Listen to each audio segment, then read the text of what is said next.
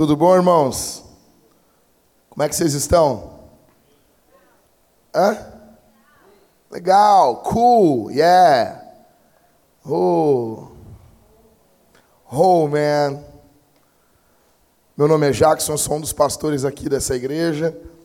E nós estamos hoje comemorando é o nosso culto de Natal. Ano que vem vai ser diferente. Nós vamos comemorar o Natal em um dia especial dia 25 de, no, de dezembro, tá bom?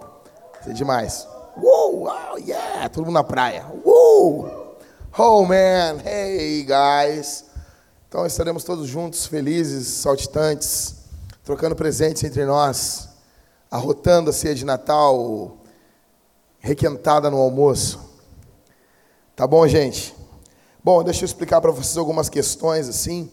Uh, uma coisa, vai, Agora é, é Natal que dia agora? Quarta. Mas a nossa cultura brasileira, Lucas, nós comemoramos Natal que dia? Na véspera, né? A gente. E, e, cara, eu vou dizer um negócio, eu acho legal isso na nossa cultura, meu. Eu, eu, quem aqui cresceu vendo os filmes da década de 80, os filmes americanos, porque se tem uma coisa que o americano faz, ele vende a cultura dele. O que, que o americano faz? Ele vende cultura, tá? Ele apresenta uma cultura e ganha dinheiro vendendo ela. Como que os americanos comemoram? Eles comemoram no dia, dia 25. Nós não, a gente comemora um dia antes e no outro dia com a, com a, com a família. O familiar menos importante no dia, né? Como é que os caras, como é que as crianças fazem nos Estados Unidos, vendo os filmes? Eles vão dormir. Quando que um brasileiro, quando é criança, vai dormir na noite de Natal? Não tinha isso. Eu me lembro que eu era criança, década de 80, e, cara, eu tive muitos brinquedos, muitos, muitos. Meus pais me davam. Não tenho que reclamar nessa questão, assim, tinha. Nem, nem tudo era perfeito, mas brinquedo é um negócio que eu tive bastante. E eu me lembro que assim, eu fui criado indo, indo dormir cedo. Hoje em dia tu vai na casa das pessoas, os nossos filhos, da duas, três da manhã, estão com os olhos ligados assim. Parece que tomou Red Bull, né? Criança está agitada, ali louca. E na minha época não era assim, cara. Na minha época a gente ia dormir cedo. Então nove da noite eu estava dormindo. Nove da noite, a minha mãe falava assim, ó, finge que está dormindo. Que de uma hora tu dorme. E dormir é uma coisa engraçada, a gente tem que primeiro fingir, né, meu? Tu finge que está dormindo, é que nem um amor, tu finge que ama para depois amar as pessoas. Aquelas pessoas complicadas. Mas teve pouquíssimas noites na minha infância que eu fiquei acordado.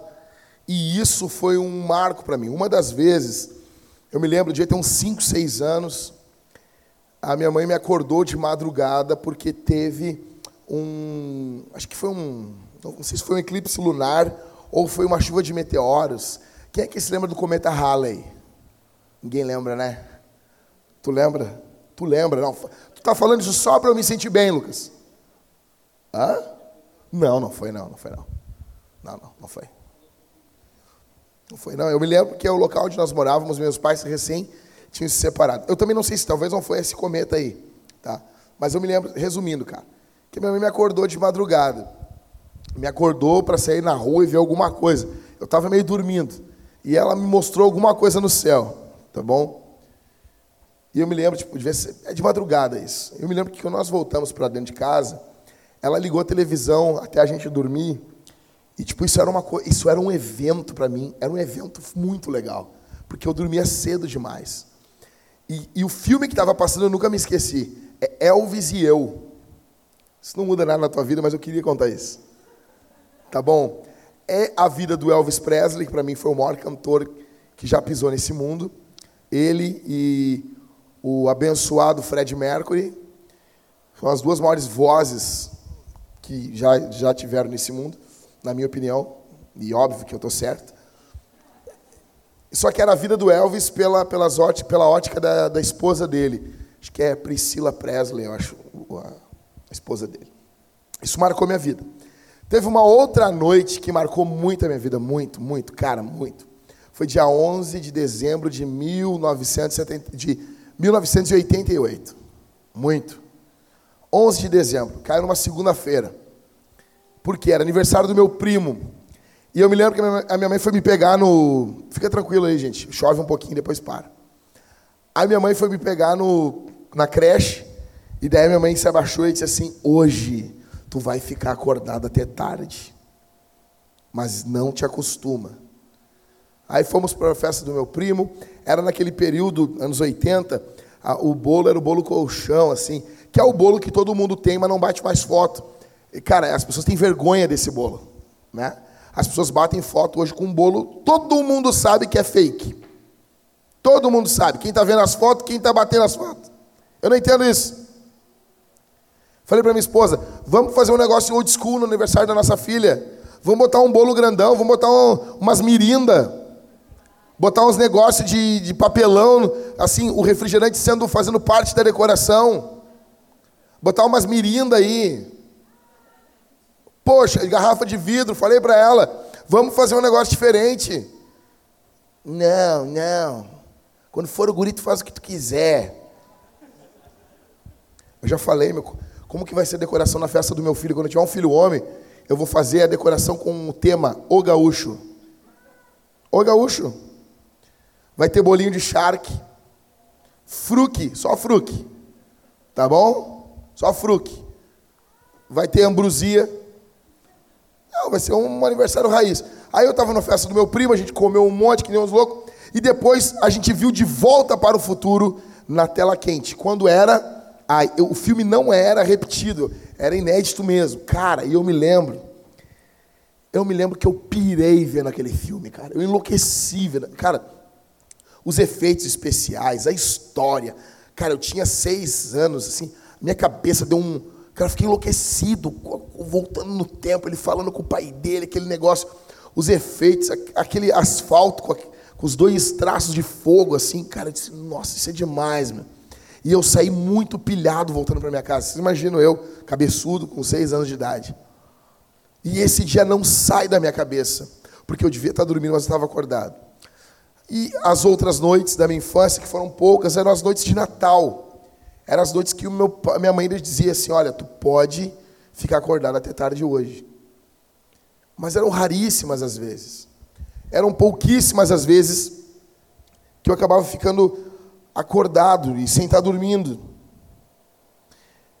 E eu, lendo a Escritura, eu vi que exige de nós, é esperado de nós, quando há um evento muito grandioso ocorrendo, é exigido da gente que a gente não venha dormir.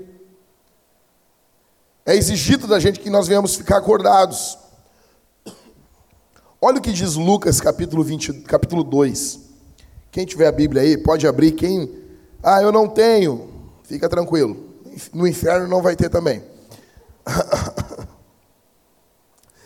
Lucas 2. Eu sonho o dia que nós vamos voltar a ter Bíblia nos bancos. Orem aí para Deus tocar no coração de alguém e comprar a Bíblia. Tá bom? Lucas capítulo 2, do verso 4 ao verso 11. Eu, cara, eu acho fenomenal esse texto aqui. Olha o que diz. José também saiu da Galiléia, da cidade de Nazaré, e foi para a Judéia, até a cidade de Davi, chamada Belém, por ser ele da casa e família de Davi. Ou seja, José é um primo pobre de quem? Vocês estão lendo aí, gente? De Davi, do Davizão, tá bom? Verso 5. A fim de alistar-se com Maria, sua esposa, que estava grávida. Verso 6. E aconteceu que eles, estando ali, chegou o tempo de ela ter a criança. Estourou a bolsa. Pum. Pega o, pega o Passat, amor. Vamos para o hospital que estourou a bolsa. Verso 7. Então Maria deu à luz o seu filho primogênito enfaixou o menino e o deitou numa manjedoura, porque não havia lugar para eles na hospedaria. Verso 8. Havia naquela mesma região pastores que viviam nos campos e guardavam os seus rebanhos durante as vigílias do, do quê? Da noite. E um anjo do Senhor desceu aonde eles estavam, e a glória do Senhor brilhou ao redor deles, e ficaram tomados de grande temor. O anjo, porém, lhes disse: Não tenham medo Estou aqui para lhes trazer uma boa nova de grande alegria, que será para todo o povo, é que hoje na cidade de Davi lhes nasceu o Salvador, que é Cristo, o Senhor. Ou seja, o que está ocorrendo aqui? O que, que isso tem a ver com o que eu acabei de falar antes? Tem tudo a ver. É de noite. E Jesus, ele vem ao mundo, tipo nós, assim, do mesmo jeito. Criança para assim, que marca a história, ela não dá se, ah, nasceu, meu filho nasceu ao meio-dia. Não. Não. Ela nasce de madrugada. Ou começa a nascer de madrugada. Dia 9 de março de 2019, estou eu terminando a série de sermões de Efésios no meu escritório, na parte de cima da casa onde eu moro. Estou terminando. Aí Passou da meia-noite, dia 10 de março de 2019, eu terminei. Eu estava com 15 ou 16 sermões adiantados. Muito trabalho, eu empilhei trabalho, porque eu sabia que a minha filha ia nascer e ia complicar a coisa. Aí quando eu terminei, eu disse: Ah, estralei os ossos, coisa boa. Ah, amanhã eu prego. E segunda eu vou dormir. Vou dormir até não poder mais vou ficar deitado, era minha folga, né? Aí eu tô descendo, quando eu entro no meu quarto, a porta do banheiro aberta, minha esposa disse, a mulher tá tomando banho. Quando eu olho assim, minha esposa, amor, estourou a bolsa. Daí eu, tá, mas pega outra. Não, mas a gente tem que ir pro, pro hospital agora. Não dá para dormir um pouquinho antes. Não, amor, nós temos que ir para o hospital. Lá fui eu. Minha esposa, bolsa estourada, botamos no carro. Ou seja, ficou uma alegria dentro do carro, assim, uma benção. Compre carro com bancos de couro, nem que seja só para o da tua mulher sentar. E para tua filha também, quando ela cagar no banco. Porque esse dia vai chegar. Aí Jesus vem quando? Madrugada. Jesus nasce de madrugada. O que está ocorrendo? Eles estão em Belém procurando lugar, não tem lugar para eles ficar. Essa imagem que a gente está vendo aí, ela retrata mais ou menos a ideia. Não há um lugar para que eles fiquem em Belém, a cidade onde nasceu Davi. Eles estão em Belém, enquanto a cidade dorme de forma tranquila, de forma serena, de forma calma. Belém está dormindo. Parece uma outra noite silenciosa. Parece uma noite comum, enquanto a cidade de Belém dorme. O rei que deixou o seu trono está chegando. Enquanto a cidade de Belém dorme, o rei dos reis está sendo colocado em uma manjedoura. Enquanto a cidade de Belém dorme, Deus está nascendo. Enquanto a cidade de Belém dorme, Deus está entrando no mundo dos homens e vindo até nós. O maior acontecimento da história, como disse Billy Graham, não foi o homem ir até a lua, foi Deus pisar os seus pés nessa terra. Aquele que sustenta o cosmos, está no braço caloroso de sua mãe. Ele treme de frio, mas ele faz o inferno tremer. Maria o sustenta, mas ele dá vida a Maria, pois ele é a luz dos homens. E na, na sua luz nós vemos a luz. Anjos estão cantando pastores estão sendo chamados.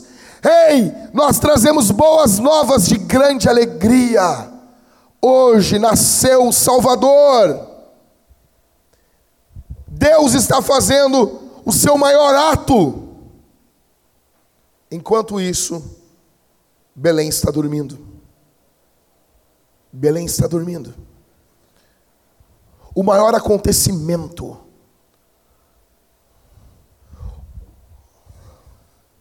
o maior evento está ocorrendo debaixo das barbas desses caras, e eles estão dormindo. E Belém está entrando para a história como a cidade sem lugar para o seu rei enquanto ela estava dormindo. É Natal, é literalmente Natal. Dia 25 de dezembro do ano zero. É Natal. Os anjos estão cantando. Os pastores estão indo adorar o Messias e a cidade está dormindo. Aí Jesus nasce, cresce, aprende, ensina, prega, cura, restaura, trabalha, envia, expulsa demônios, levanta os caídos, limpa aqueles que são imundos do pecado, dá vista aos cegos, dá voz ao mudo, dá audição ao surdo, transforma, aquieta o mar, alimenta, sustenta, nutre, encoraja, perdoa, restaura, transforma, expande o reino, perturba os religiosos, perturba as sinagogas, o alvo dele era pregar até que as sinagogas não suportassem mais. E ele faz isso. Então os religiosos tramam tirar-lhe a vida. Há uma trama sendo feita. Última semana, Jesus vai a qual cidade? Na sua última semana de vida. Ele vai para onde? Jerusalém. Vamos tentar reconstruir a última semana. Domingo, entrada triunfal de Jesus em Jerusalém. Segunda, ele amaldiçoa a figueira. Terça-feira, discute com os religiosos. Se não me engano, na quarta-feira tem a limpeza do templo, aonde ele vai e bate nos cambistas. Eu amo Jesus. O Deus de amor faz um chicote e senta o sarrafo nos caras. Ah, eu amo esse Jesus. Eu amo esse Jesus. Então, por que que não tem vitral com Jesus com um chicote na mão. Por que a Igreja Católica nunca fez um vitral com Jesus batendo nas pessoas? Vamos fazer isso um dia, se nós tivermos vitral, nós vamos ter Jesus com um chicote batendo nos pecadores. Aí, ele faz tudo isso. Na quinta-feira, ele comemora a Páscoa. Ele vai, está comendo com os discípulos Aí Judas se levanta e sai. Eles acham que Judas está indo tratar algum negócio. Então eles cantam um hino, se levantam e vão para o Monte das Oliveiras orar. Eles vão orar. É madrugada, de quinta para sexta. O teu e o meu Salvador está agonizando, está orando, está está indo diante de Deus, do seu Pai, em oração. Está orando. Quando de repente chegam os homens com tochas, Judas se aproxima. Jesus diz: Aqui viesses, amigo. Ele beija o rosto de Jesus e Jesus diz: Com um beijo tu traz o filho do homem. Quando os homens vêm para prender Jesus, o Evangelho de João diz eles perguntam quem é Jesus. Jesus diz: Sou eu. A voz do grande eu sou do Antigo Testamento. Jesus, o Jeová, aquele que tem um nome sobre todo nome, diz: Eu sou. E os guardas caem por terra. Aí se recompõem, se levantam, chegam até Jesus, o prendem Jesus está sendo preso. Jerusalém está dormindo. É madrugada. Estão dormindo tranquilamente. Parece uma outra noite tranquila. Enquanto isso, Jesus agoniza. Jesus é traído por Judas. Jesus é preso. Jesus é negado por Pedro. Pedro nega o Senhor. Depois disso, a Bíblia nos fala que eles zombam, os guardas zombam de Jesus. Ele é feito, fizer, fazem chacota com ele. Igual o que Porta dos Fundos fez com o nosso Salvador. Eles riem dele, eles zombam dele.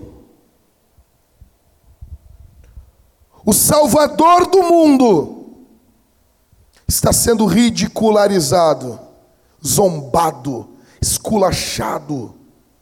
E o que, que está ocorrendo em, ocorrendo em Jerusalém? Jerusalém está dormindo. Estão dormindo. A vida vai ser morta. A esperança vai ser destruída. Enquanto isso, os homens estão dormindo.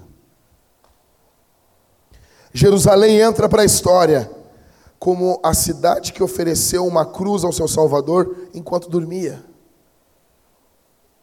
Daí a gente pensa assim, ah, pastor, que bom que nós, nós não somos assim, né? Com a gente não é desse jeito, assim, né? Será? Será? O Brasil está dormindo. O povo brasileiro, a igreja brasileira está dormindo.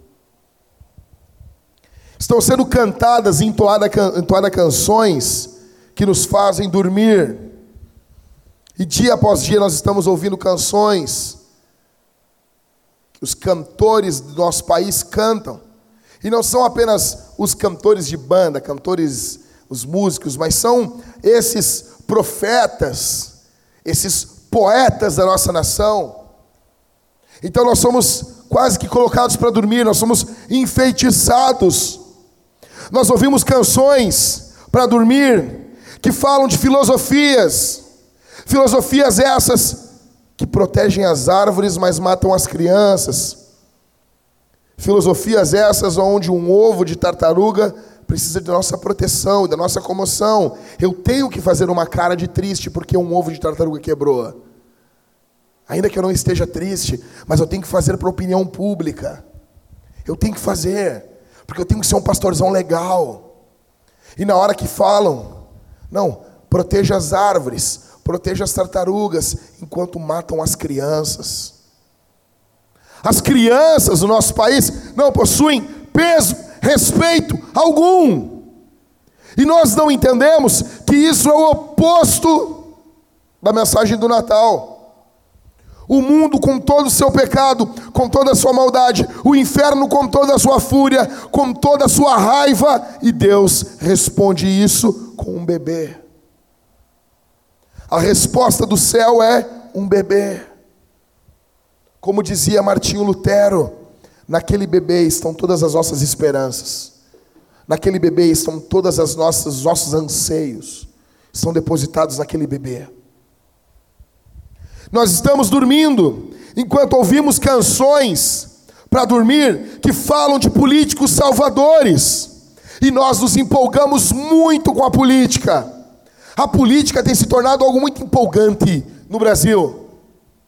Empolgante. Bem louco. Empolgante demais. Aí eu me lembro, cara, isso é uma coisa que eu tenho vontade, sim. E deixa eu dizer uma coisa: púlpito é lugar de verdade. Eu tenho vontade, assim, de quebrar alguns queixos, dentes, assim, sabe?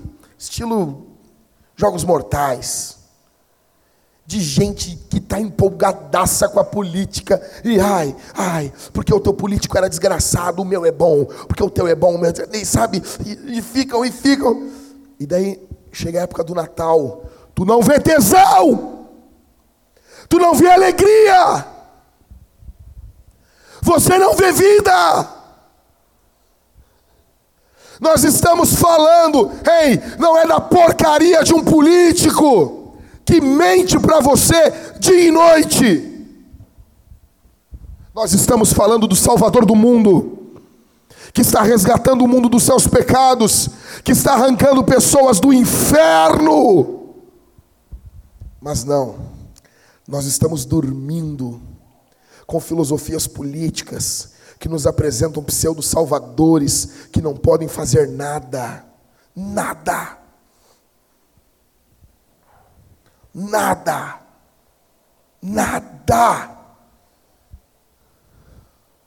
Todos possuem o rabo preso. Todos. Todos. Nós estamos dormindo, ouvindo canções de falsos pregadores que dizem que nós somos especiais, que dizem que não podemos passar por nenhum sofrimento, porque somos filhos de Deus.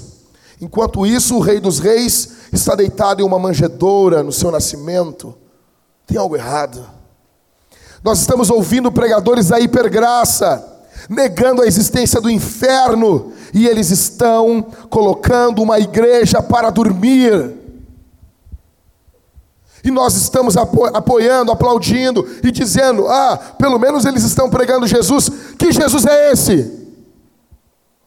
E eu não falo isso para me promover, eu não falo isso para atacar, eu não falo isso para destruir esses caras. Pelo contrário, eu oro por eles, eu quero o bem deles, eu amo eles. Eu não quero os atacar, eu não quero destruir nenhum desses caras. Só que eu amo você também, eu quero que você saiba a verdade, eu quero que você conheça o Evangelho. Eu quero que você saiba que nem tudo aquilo que diz Senhor, Senhor, entrará no reino dos céus. Ouvimos canções que nos fazem dormir, e elas falam de um cristianismo sem cruz, de um cristianismo sem Cristo, de um cristianismo sem sangue. Um cristianismo que não salva. Nós ouvimos canções para dormir, que falam que nós podemos estar na igreja, sem ter um relacionamento com Jesus. Nós ouvimos canções para dormir, aonde os nossos pecados não são confrontados, aonde o pobre não é alimentado, não é cuidado, não é ajudado, aonde o próximo é esquecido. E nós estamos dormindo. Belém entrou para a história como a cidade que dormia enquanto o seu Salvador nasceu. Jerusalém entrou para a história como a cidade que dormia enquanto o seu Salvador foi preso e julgado. O Brasil está entrando para a história, porque em breve se ouvirá um som, um grito no céu. Que grito é esse? Mateus capítulo 25. Ouviu-se um grito: Eis o noivo, saí-lhe ao seu encontro. Jesus vai voltar. Jesus vai voltar. O Cristo. Deixa eu dizer uma coisa. Esse Jesus que nasceu, foi colocado em uma manjedoura.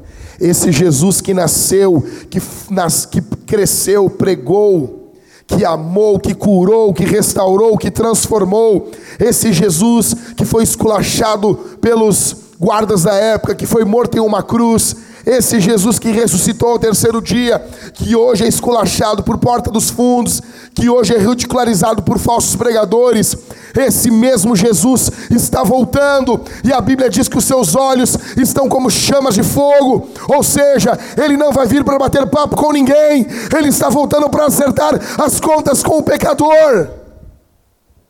E como nós entraremos para a história? O Brasil entrará para a história como uma nação que tinha tudo para cumprir a grande comissão, mas virou as costas para Jesus, o trocou por sedução política, o trocou por mentiras filosóficas, pregadas e proclamadas aos quatro ventos pelos nossos três maiores profetas brasileiros hoje, que são Leandro Carnal, Clóvis de Barros e um, um? Cortella. São os nossos profetas hoje. Estão pregando uma salvação que não salva. Estão apresentando uma filosofia para os problemas das pessoas. As pessoas apresentam o seu inferno e eles apresentam os seus falsos salvadores. E o Brasil aos poucos vai virando as costas para o Evangelho. Porque deixa eu dizer uma coisa para você, cara. Eu não sei se isso não perturba você nós somos já hoje, já, não, não, não, mas vai ser, não é. A maioria do Brasil hoje já é evangélica. Não, não é não. A maioria é católica. Não é, cara. Seu chupeta de baleia, me escuta, eu sei o que eu estou falando. Praticante é evangélico. Há muito tempo. Há muito tempo. Não, a maioria é católica. Não. De nome. De nome, sim. Mas praticante é evangélica. Aí eu te pergunto: o que está ocorrendo com os nossos evangélicos? Que cresce, cresce, cresce. E o nosso país continua cada vez pior. Nós temos evangélicos, mas não temos evangelho no Brasil. O país está dormindo, as igrejas estão dormindo. Jesus vai voltar.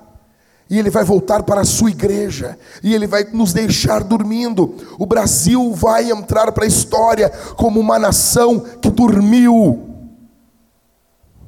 que dormiu, que ficou deitada eternamente em berço esplêndido. Olha o que diz, a Bíblia fala em Marcos, capítulo, 30, capítulo 14, eh, verso 32 em diante. Quando Jesus está indo ali orar, no Getsemane, ele leva a sua tropa de elite, seu time. Todo mundo tem que ter um time bom. Jesus escolheu uns caras e disse: Ei, tem um plano na agenda aqui, agora nós vamos sair para orar. Levou eles para orar. Aí Jesus chegou, eu fico imaginando Jesus chegando no Monte das Oliveiras. Tá, primeiro ora o Pedro, depois ora o João, depois, uh, deixa eu pensar. Tá. Depois ora o Judas. Ah, tu não gosta muito de orar, né, Judas? Tá. Não, não fica à vontade de levantar a voz. O Judas era tipo aqueles crentes que eu tenho vergonha. Não quero levantar a voz na frente das pessoas. A gente já sabe como é que termina essa história. Daí Jesus, tá bom. O outro Judas, então. Aí Jesus dá ordem ali, eles estão orando. Aí de repente Jesus assim, ô, tia louco, eu vou orar num canto aqui, porque eu vou falar umas coisas meio forte. E daí depois eu. E daí Jesus sai. E ele está orando. E daí ele ora, ora, ora, e daí ele volta. Eu vou lá ver como é que eles estão. E quando ele volta, os caras estão arrebatados, dormindo. Aí Jesus chega acorda eles. Acorda. Ei. Ei. Levanta. Aí os caras acordam. Ele, pô, cara, uma hora eu pedi para orar, tchê. Bora orar. Onde é que, quem estava orando? Eu não sei. Eu não sei. Era o Judas. Vamos orar de novo. Aí eles começam a orar, Jesus, eu vou orar ali. E Jesus vai de novo. E ele está agonizando. É a oração mais tensa da Bíblia. Ele está agonizando. Ele está dizendo, Pai, se possível, passa de mim esse cálice. Que cálice era esse, cara? Cálice do juízo de Deus cálice da maldição de Deus, pecado de todo o seu povo, está, está para ser lançado sobre ele. Jesus exorta e volta a orar. Aí Jesus retorna e os caras estão dormindo de novo. Cara, eu, só eu já chego chutando já, cara. Aí Jesus chegou ali, mas tchê! Os caras acordam, não, desculpa, eu estava orando sim, mas era no espírito. Mas aí não dá, che. Jesus está indignado porque, cara, alguém pode dizer, não, mas eles estão cansados.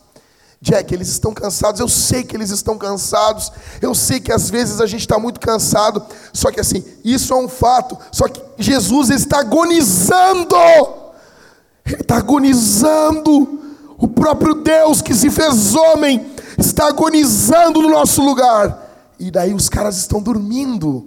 Ou seja, é o evento. Não dá para dormir. E eles estão dormindo. E Jesus se indigna com isso. Se tivesse alguém do nosso período aqui, da nossa época, dessa época, floco de neve, alguém ia dizer assim: Ah, Jesus é um workaholic é um viciado em trabalho. Jesus, o Senhor precisa de uma massagem. Cristais, Feng Shui. O Senhor precisa relaxar. Qual é o teu signo mesmo? Vocês imaginam isso? Jesus está indignado. E daí a gente olha, ei, é que estou terminando, só olha aqui, ó. A gente pensa, ah, mas os discípulos, cara, tu já parou para pensar que quem está dormindo aqui são os apóstolos? Não, não é o, não é o Zé das Cove. Não é um, não é um louco aí. Não é, não é eu, não é o Pedro, o, o, o Thales, o Thales dormindo. Eu passei hoje aqui, tinha uma criança aqui da igreja, dormindo com os olhos meio abertos. Eu olhei, o que, que, é isso? O que é isso, mamãezinha, mamãezinha? Ela está dormindo.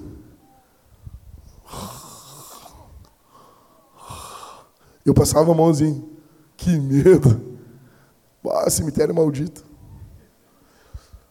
Não é isso aí, cara. Não é, não. É Pedro está dormindo. João, Judas, o, o bom, não o ruim. Os caras estão tudo dormindo. É Bartolomeu, os caras estão tudo. Jesus está olhando eles. Jesus está acordando eles. E assim como esses caras, muitos aqui, essa noite, estão dormindo. Você veio aqui, você veio esse culto e você está dormindo. Você dorme para a realidade do pecado. Porque presta atenção, os discípulos estão dormindo enquanto Jesus agoniza por causa do pecado. Jesus está agonizando por causa da gravidade do pecado. Enquanto isso, os discípulos dormem. Algumas pessoas aqui estão nesse mesmo, nessa mesma pegada. Enquanto o Cristo agoniza pelo pecado, você dorme. Você está alheio.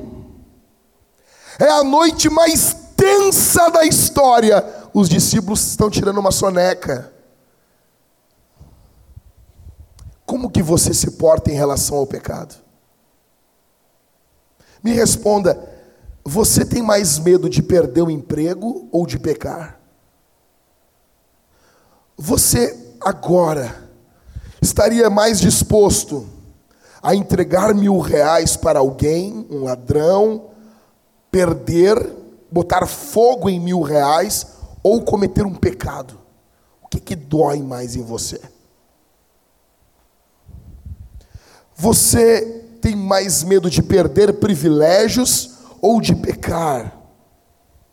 Note, Jesus está agonizando pelos pecados do seu povo enquanto o seu povo está dormindo. Eles estão alheios ao que é pecado. Pecado é errar o alvo, pecado é ofender a Deus. Pecado é ignorar, é viver de uma forma aonde Deus é alheio a nós. Nós somos alheios ao que Deus pensa, não ligamos, não nos importamos com Deus. Isso chama-se incredulidade, é o pior pecado. Muitos estão dormindo aqui essa noite para a realidade, escute isso, para a realidade de quem Jesus é e do que ele está fazendo. Vou falar de novo. Muitos estão dormindo aqui para a realidade de quem Jesus é e do que ele está fazendo. Isso é seríssimo. Isso é seríssimo. Você deveria ter noção assim: ei, isso é realidade. Isso é a vida real. Jesus é a realidade. Mas não. Não. Jesus é Deus em carne, é o próprio Criador. Jesus está trabalhando. Essa aqui, a igreja, é obra de Cristo. A vida de Cristo é o ponto central para a nossa salvação. E, no entanto, os discípulos dormem. Dormem. Eles dormem em primeiro lugar para a missão de Deus, porque quem está ali é o Deus encarnado que foi enviado pelo próprio Deus também. Eles dormem para Deus e sua missão. Ou seja, olha aqui para mim, olha para mim. Eles estão dormindo, eles estão desprezando a obra de Deus. Aquela oração, aquele clamor é a obra do peito, do âmago, da paixão de Deus. Deus está se extasiando, ou seja, literalmente ficando fora de si.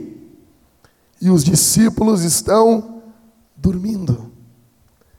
Dormindo. Alheios. Eu pergunto: você coloca o seu cansaço, os seus limites antes da obra de Deus? Porque note, os discípulos eles estão cansados. Ninguém nega isso. Os discípulos estão cansados, eles querem dormir e ninguém nega isso. Só que Jesus está dizendo: existem coisas no reino de Deus que são mais importantes do que o descanso. Vocês precisam descansar, mas haverá dias em que vocês não poderão descansar. Pastor Rodrigo trabalha fazendo projetos, ele, ele ele tem dois trabalhos. Ele tem um trabalho com hamburgueria e outro trabalho fazendo projetos. Projetos de design de interiores. E ele teve que entregar um trabalho esses dias, era na terça-feira, se não me engano. E o, o cliente dele é de Brasília e ele tinha uma urgência. E o Rodrigo me contou que ele ficou trabalhando 43 ou 44 horas direto, sem dormir.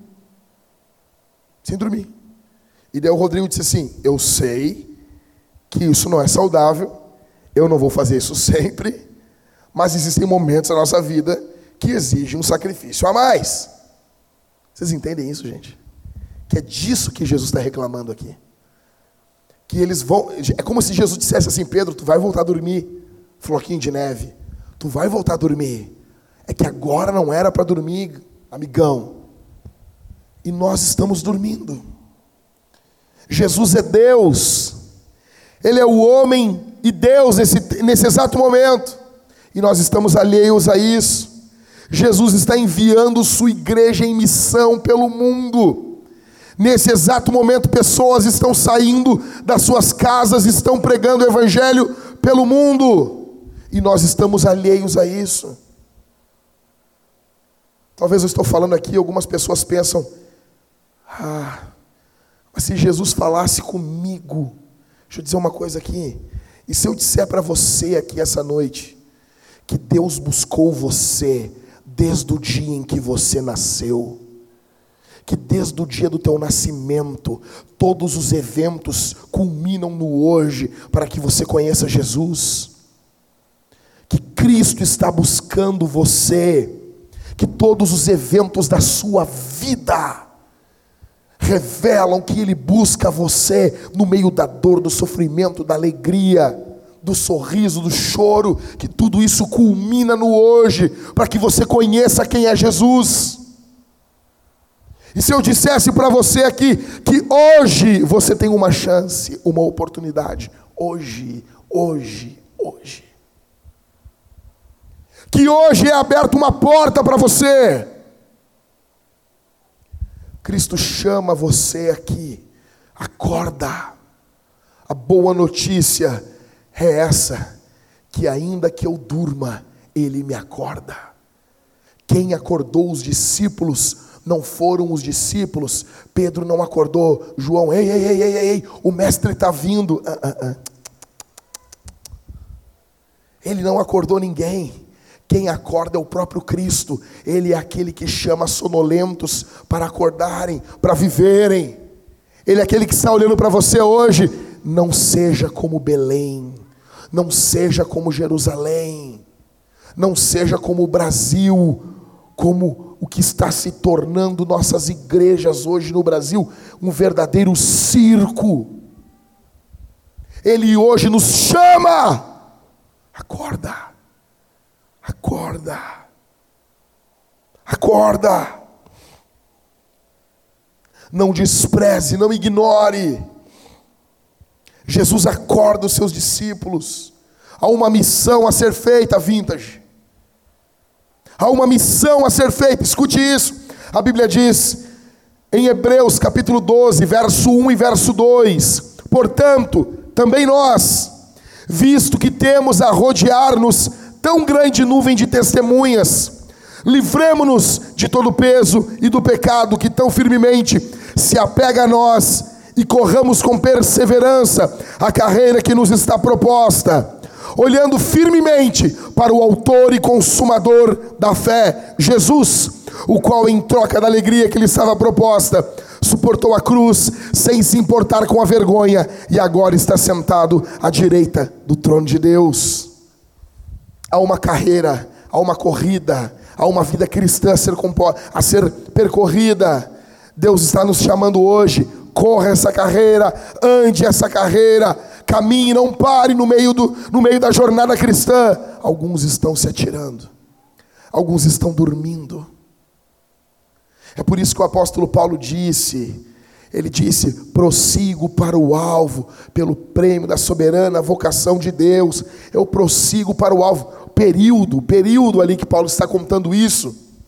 Várias pessoas jogavam algumas moedas no meio do caminho para que os corredores das primeiras Olimpíadas parassem e juntassem aquelas moedas e perdiam o prêmio. Não vou ganhar mesmo, vou pegar essas moedas para mim. Paulo está dizendo, deixando as coisas que para trás ficam, prossigo para o alvo. A nossa cultura nos joga moedas. A nossa cultura nos joga moedas. E nós estamos nos abaixando, pegando, nos envolvendo. Cristo nos acorda hoje aqui.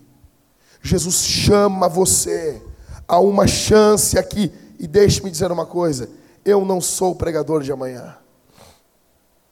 Eu não sei se eu terei ou se você terá um amanhã. É dado para nós hoje um chamado ao arrependimento. Nós devemos nos arrepender dos nossos pecados, porque Cristo veio ao mundo. Essa é a mensagem do Natal. Como disse Tim Keller, você não pode salvar a você mesmo. Essa é definitivamente a mensagem do Natal. Nós estamos em missão. Nós queremos que o máximo de pessoas ouçam o Evangelho. Nós queremos que o maior número de pessoas conheçam Jesus. Essa é a causa, essa é a razão de nos reunirmos, de adorarmos a Deus, de existirmos. Esse é o motivo porque respiramos. Queremos que o maior número de pessoas sejam livres dos seus pecados e conheçam o Salvador Jesus. Jesus não disse, ah, eu conheço o caminho. Não, ele disse, eu sou o caminho. Eu sou o caminho. Deixa eu dizer uma coisa aqui, Vintage. E irmãos que estão nos visitando. Você vai sair aqui essa semana em missão. Você não, você não vai falar, por exemplo, o Ricardo no Uber dele. Ele não vai dizer boas festas. Não, não, não. Ricardo vai dizer Feliz Natal. E ele não vai dizer Deus te abençoe. Ele vai dizer Jesus te abençoe. Nosso Deus tem nome. Jesus te abençoe. Se tu dizer para um, um islâmico, Deus te abençoe, ele vai dizer, ok. Qual Deus? Cada vez eu fico mais cristológico. Jesus te abençoe. Uh, ok. Feliz Natal. Você vai pregar o Evangelho essa semana para uma pessoa. Quando tiver na ceia, na sua família, quando tiver todo mundo falando, falando sobre política, discussão, sabe? Os, parentes brigando, bebendo. Você vai dizer assim: Eu quero falar, falar uma coisa para vocês aqui. Tem alguém de aniversário hoje. Quem? Jesus. Tá bom? Não precisa ser igual a minha tia que fazia a gente bater parabéns para Jesus. Ela fazia um coralzinho das crianças, dos netos da minha avó, tudo desafinado. Então tu imagina, minha avó teve 11 filhos, imagina a quantidade de neto. Né? A gente se chutava, se espancava e depois cantava alguns louvores para Jesus. Iguais algumas igrejas aí, né? Aí você vai levantar a voz e vai ler um texto da Bíblia. Crentes lendo com, com Bíblia. Não a fake Bíblia do celular. Bíblia, Bíblia, Bíblia, Bíblia.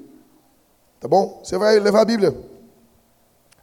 Você vai abrir a Bíblia, você vai ler um texto da Bíblia, do nascimento de Jesus. E vai orar. E vai orar. Ora. Levanta a voz e ora. Ali no meio de todo mundo. Não nega o teu Cristo. Eu convoco todos os crentes aqui dessa igreja a fazer isso nesse Natal. Faça isso com alegria.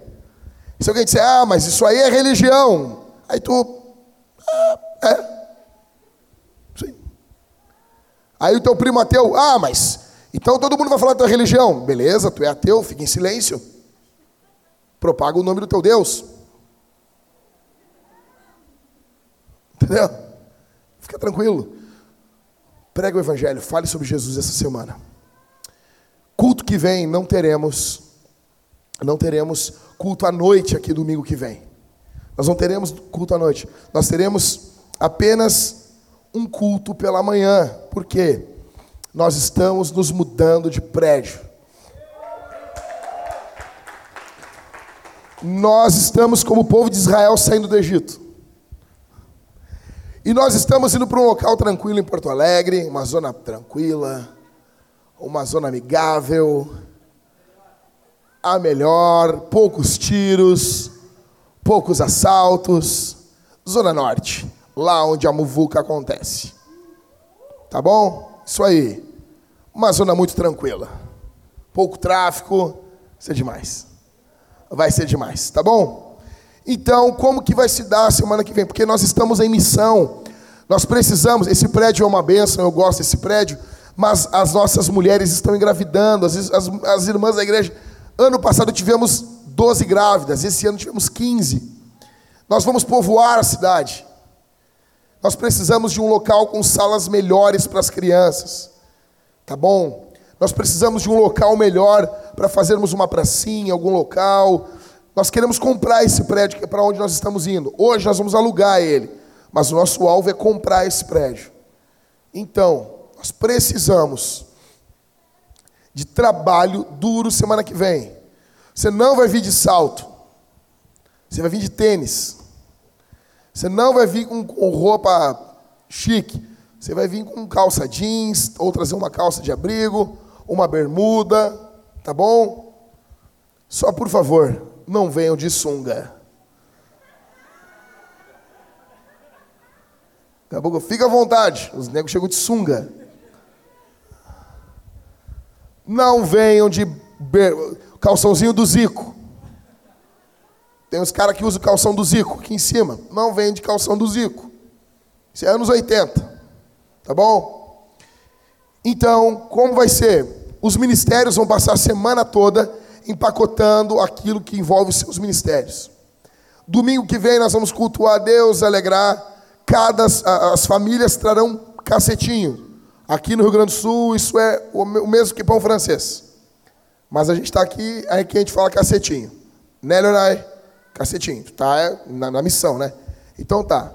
Então assim, vocês vão trazer cacetinho e bebida. A igreja vai doar uh, o molho de cachorro quente. Nós vamos comer que nem uns loucos aqui. Às duas horas, em torno das duas horas, nós vamos estar com o caminhão aqui para fazer a mudança. E nós vamos que nem o povo de Israel, atravessando o mar. Tá bom? Que nem os loucos. Não marque nada. Nossa, olha. Ai, bah, meu. Assim de abriu, parecia a boca, parecia um demônio, assim. Que engoliu a cabeça do Levi ali. Eu não consegui entender porque as pessoas bocejam assim, meu. Bota a mão na frente, cara. Que medo, cara. Deu quase o tamanho do coquinho do Levi ali. Beleza. Nós vamos nos mudar. Então, cara, nós precisamos do trabalho de todos. O foco de todos é fundamental. Uma outra igreja está vindo para cá, de um amigo meu, pastor Gessé.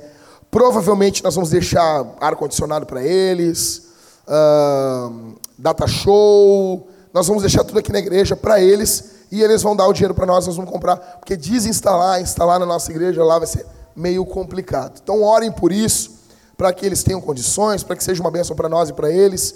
É isso, tá bom? Não marque nada para a semana que vem. Nós estamos em missão. Quem não conhece o prédio, deixa eu mostrar para vocês. O endereço é Ari Tarragô. É que tem que ter um espaço, porque se tu falar assim, Ari Tarragô, eu falo assim, parece que é uma palavra só, eu não acostumei ainda. Eu achava que Ari era uma mulher também. A dona Ari. Depois eu descobri que é tenente, né, meu? Ah, é o seu Ari. Ou o seu Ari. Tá bom?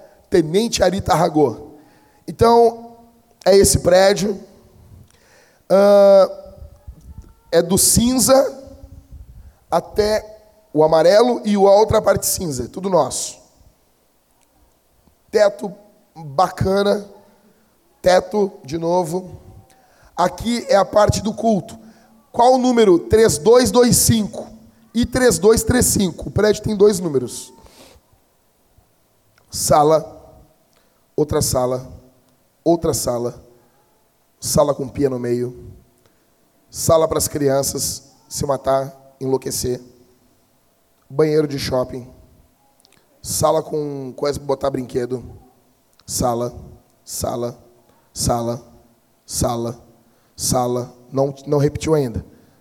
Corredor com salinhas, salão, salão de novo, outro salão, o meio entre o salão da igreja e o local campeiro, local campeiro, banheiro uh, para cadeirante, teremos acessibilidade nesse prédio. Uma outra sala, sala, sala, a sala da igreja vista por um outro ângulo, a parte campeira. O banheiro foi reformado, não tá. Aí tá igual o banheiro de colégio, né? Mas não tá assim mais os banheiros. Eu não me lembro dessa parte, não sei porque essa foto está fazendo aí. Sala, sala, banheiro de colégio que foi reformado, outra sala, outra sala, banheiro, sala, escada para descer rolando que nem a Nazaré. E o banheiro? O banheiro é nesse nível aqui, tá? Para mim é o seguinte, quem qual é o alvo da vida de uma pessoa? É ter uma pia dessa e um, uma geladeira inox. Deu, tu venceu na vida. Tá bom? Então é isso aí. Vamos ter uma pia legal. Eu acho que eu nunca vou ter uma pia dessa na minha casa, então pelo menos na igreja nós vamos ter. Uh, então é o seguinte, nós vamos bombar essa, essa mudança semana que vem, tá bom? Dúvidas, guarde para você. Não queremos ir responder, tô brincando. Nós estamos em missão, gente. O desafio, o desafio, olhe para mim aqui, os artistas já levantaram, mas olhe você para mim aqui. O desafio aqui é brutal, velho. É brutal. Para nós nos mudarmos de prédio, Queremos fazer alguns trabalhos sociais nesse lugar. Vai ser brutal. Nós precisamos do envolvimento e do engajamento de todo mundo. Vamos ficar de pé? Vamos responder esse sermão? Jesus está vivo e ele acorda o seu povo com a palavra hoje. Glória ao teu nome, Senhor. Glória ao nome de Jesus. Nós vamos responder esse sermão. Ai, cara, nós vamos responder esse sermão de três formas. Primeira, nós vamos cantar. Deixa eu dizer uma coisa. Esses louvores que estamos cantando aqui são demais, cara. Demais, demais. Você canta isso, por favor. Ah, bate o sino pequenino, é chato. Chato é tu, cara. Chato é tu, chato é essa série que tu fica indicando pra gente. Não, as que tu indica é legal, Mari, mas a que os outros indicam é chato. Ai, fica lá. Ai, vem Zanceri, vem Zanceri. Esse filme é legal. Aí eu vou falar com o cara, o cara reclama da Bíblia e ele vê Supergirl, vê Flash. Flash é malhação, para com isso. Flash é malhação dos Estados Unidos.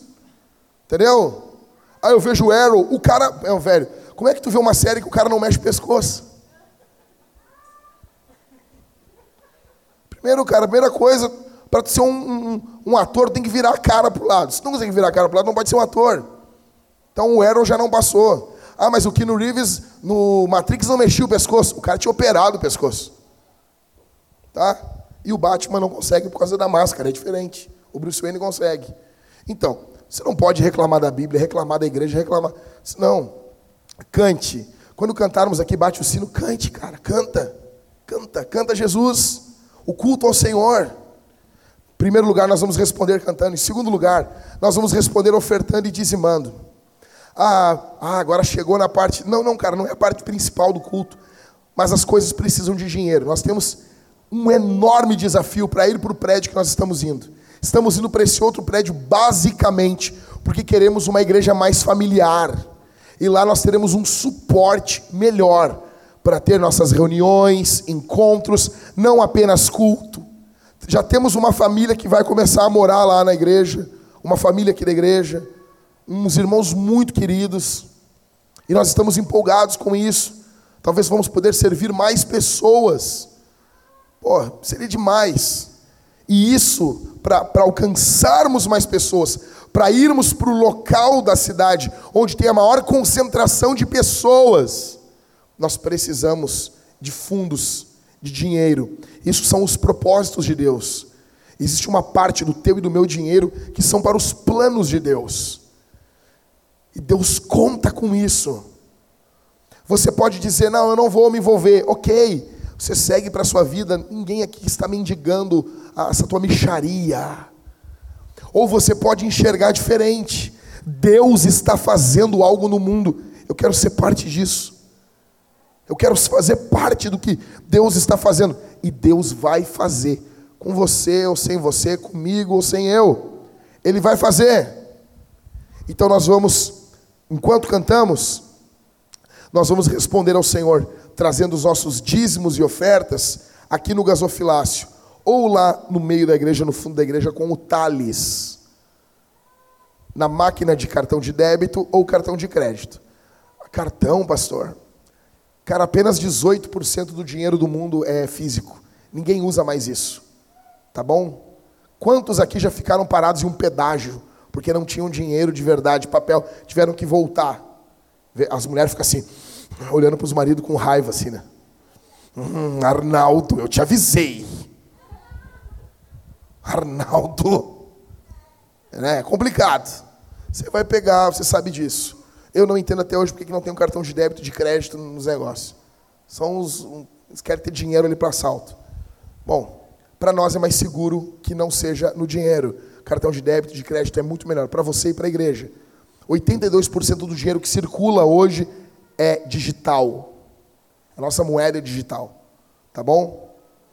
Em terceiro, nós vamos responder esse sermão ceando, comendo e bebendo de Deus. Vai ter irmãos aqui na frente, se você congrega em alguma igreja, você é convidado por nós a se juntar a nós. Você vai vir pelo meio do corredor, trazer sua oferta, você vai pegar o pão, vai mergulhar no vinho ou no suco de uva. Vinho, cálice bronze, suco de uva, cálice dourado. Se você é menor de idade, você vai escolher o cálice dourado. Você vai mergulhar e vai comer e beber de Deus o Senhor pode curar enfermidades enquanto você participa da ceia. O Senhor pode curar câncer enquanto você participa da ceia. O Senhor pode expulsar demônios que te atormentam enquanto você participa da ceia.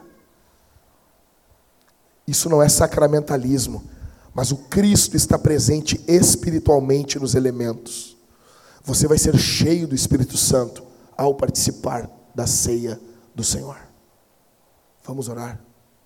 Feche os seus olhos. Feche os seus olhos. Nós te agradecemos, Senhor. Nós te amamos, Senhor.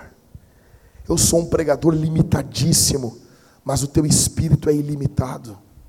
Pega essa pregação minha simples, simples, toca nas vidas, no nome de Jesus.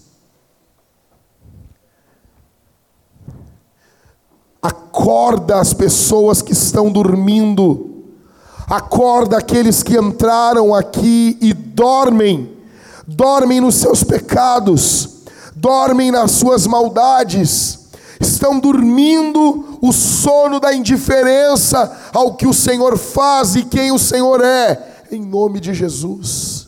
Acorda. Em nome de Jesus, acorda.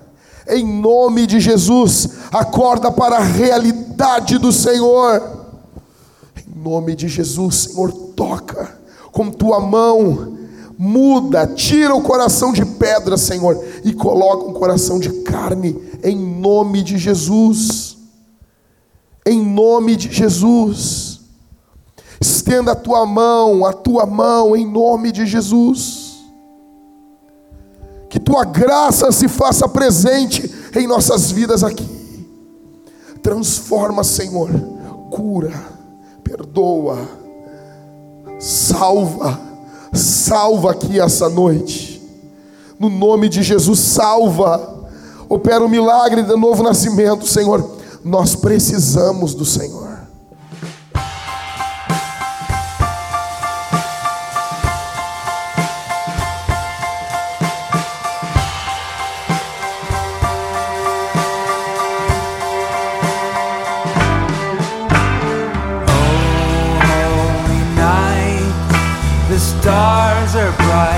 shine.